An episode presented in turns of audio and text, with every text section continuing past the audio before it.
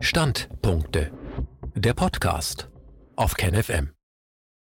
Aufbruch aus der Corona-Schreckensherrschaft. Seit dem 28. März 2020 stellen sich immer mehr Menschen hinter das Grundgesetz und die Demokratiebewegung. Für eine basisdemokratische Verfassungserneuerung. Der Widerstand aus Berlin ist international geworden. Am Wochenende versammelten sich Millionen Menschen in Berlin, Paris und London. Aus ihnen entsteht die Zukunft nach Corona. Ein Standpunkt von Anselm Lenz, Herausgeber der Wochenzeitung Demokratischer Widerstand. Es war vorhersehbar gewesen. Zitat Selbstverständlich wird das Corona-Regime seltsame bis verleumderische Bilder erzeugen. Zu erwarten ist, dass diese Bilder wieder von Agents Provocateurs des Regimes produziert werden. Es sind Phänomene, wie sie noch vom Ende der DDR bekannt sind. Zitat Ende. So hieß es auf dem Titelblatt unserer Wochenzeitung Demokratischer Widerstand, erschienen zum 29. August 2020. Und schon am Abend löste das Regime das ein, was wir seit Monaten von ihm kennen, Während Hunderttausende im Tiergarten friedlich demonstrierten, sendeten die gleichgeschalteten Medienbetriebe Bilder von der Erstürmung der Treppen des Bundestags durch Party-People, Menschen mit Fahnen der USA, der Türkei, der Niederlande, der Bundesrepublik, der bunten Friedensfahne und, oh Wunder, des Deutschen Reiches, der Trikolore in Schwarz, Weiß und Rot aus dem späten 19. Jahrhundert. Wie durch ein zweites Wunder stoppen alle vor drei fuchtelnden Polizisten vor dem Panzerglas vor dem Plenarsaal ab und feiern.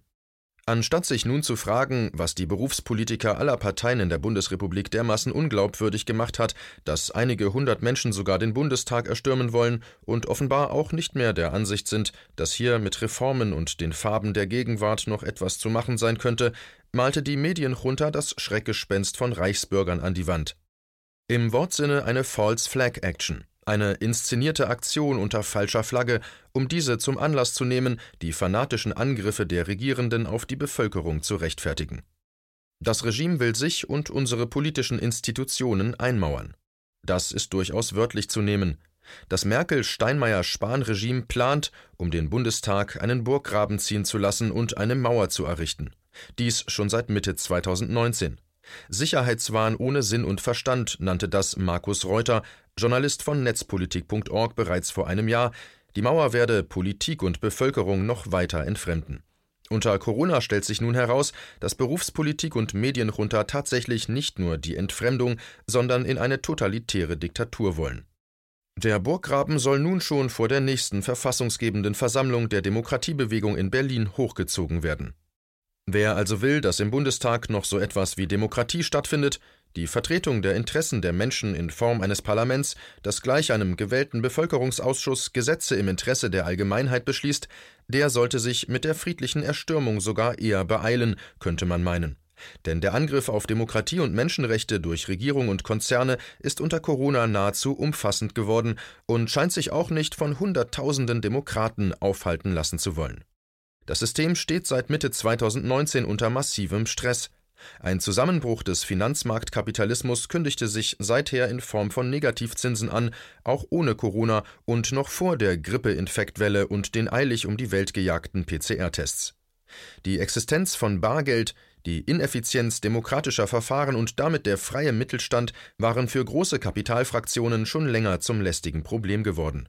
Und so ließ das Regime die Maske der Bürgerlichkeit fallen, operiert unter Corona nur noch fadenscheinig oder sogar offen mit Angsterzeugung, Schrecken, Gängelung bis hin zu offenem Terror. Immer mehr Menschen wenden sich von ihm ab, auch aus dem Polizeiapparat, den Behörden und der Bundeswehr. Sie können es nicht mehr ertragen, gegen das eigene Gewissen zu handeln und den Verfassungsbruch gegen die eigene Bevölkerung mit ansehen zu müssen. Unter den Augen von tausenden befreundeten Demokraten aus Frankreich, Polen, den Niederlanden und vieler anderer Länder ließ das Kabinett Merkel und das Berliner Stadtgouvernement in Person des Innensenators Geisel und der Polizeiführerin Slowik auf die Menschen einprügeln. Vorsicht vor Bürgerkriegstendenzen. Auf internationaler Ebene ist die Terrorherrschaft des Neoliberalismus seit 1973 klar erkennbar, als der gewählte chilenische Präsident Salvador Allende durch eine fadenscheinige Aktion durch den Diktator Augusto Pinochet ersetzt worden war. Seither zieht sich eine Blutspur durch die Welt, die Abermillionen Menschenleben und die Zerstörung von Kultur, zivilisatorischen Standards, vielen Freiheits- und Sozialrechten und ganzen Naturräumen zu verantworten hat.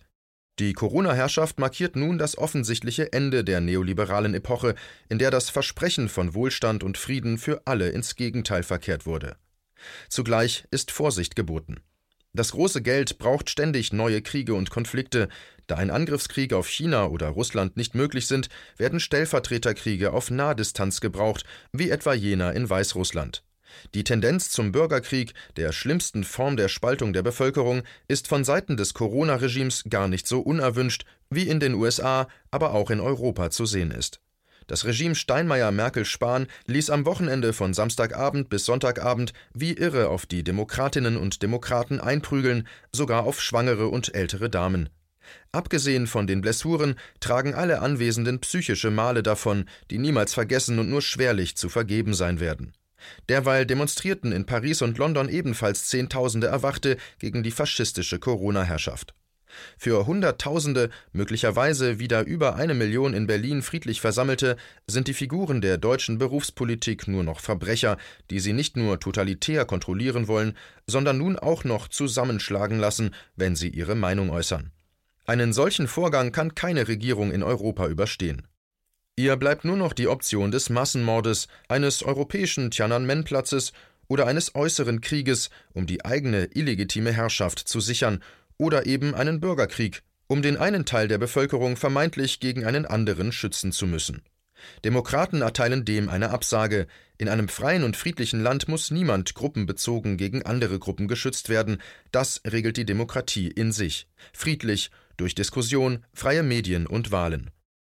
Gewaltfreiheit und Aufbruch zur Verfassungserneuerung. Umso wichtiger und schöner ist es, dass die deutsche Demokratiebewegung auf Gewaltfreiheit und konkreten Zielen besteht. Dieses Ziel ist eine Verfassungserneuerung auf Basis des Grundgesetzes für mehr direkte Demokratie, mehr Freiheit und echte soziale Grundrechte, eine Verfassung der Ökonomie, die Konzerne einhegt und jedem Beteiligungsrechte zugesteht. Dieser Prozess der Verfassungserneuerung durch die Menschen selbst hat am zurückliegenden Wochenende eindrucksvoll begonnen. Die Deutschen verständigen sich neu auf Basis des Grundgesetzes, friedfertig, neutral, unabhängig und demokratisch. Für alle, die den Samstag miterlebt haben, war es eines der positivsten Ereignisse des eigenen Lebens als freier, gleicher und geschwisterlicher Teil der Gesellschaft, nah an jenem friedlichen und innerlich erfüllten Hochgefühl vor dem ersten großen Sommerurlaub nach der Schulzeit, der eigenen Hochzeit oder bei der Mauereröffnung im Jahre 1989 selbstbewusst, individuell und zugleich geborgen unter anderen Demokraten. Wer mit solch fähigen und freundlichen Menschen zusammengeht, kann völlig zu Recht das Gefühl der Sicherheit empfinden. Hier ist die Demokratie, die gegenseitige Hilfe, die Kollegialität, die Akzeptanz des anderen Menschen als vollwertiger Persönlichkeit, ganz gleich ob groß oder klein, lang oder kurz, von weit her oder nah dran, es ist eine heterogene demokratische Gemeinschaft, die Vergangenheit, Gegenwart und gemeinsamer Zukunft eine Sprache gibt, unbeirrbar und konfliktfähig, doch auch kompromissbereit und konsensorientiert. Wann konnte die Menschheitsfamilie zuletzt so richtig stolz auf ihr poetisch verträumtes und leider allzu oft auch wütendes, tobendes deutsches Töchterchen sein? Vielleicht 1989? Vielleicht 1848? Die Menschen in Deutschland nutzen jedenfalls die Gelegenheit, mit dunkleren Kapiteln und gescheiterten oder deformierten Revolutionen abzuschließen und geeint in eine liberale, soziale und menschenfreundliche Zukunft aufzubrechen. Dieser Vorgang kann unterschätzt oder gar bekämpft werden, aufhalten kann man ihn nicht mehr. Denn die Demokraten kommen schon sehr bald wieder in ihre Hauptstadt, hier nach Berlin, wo am 28. März alles begann. Herzlich willkommen.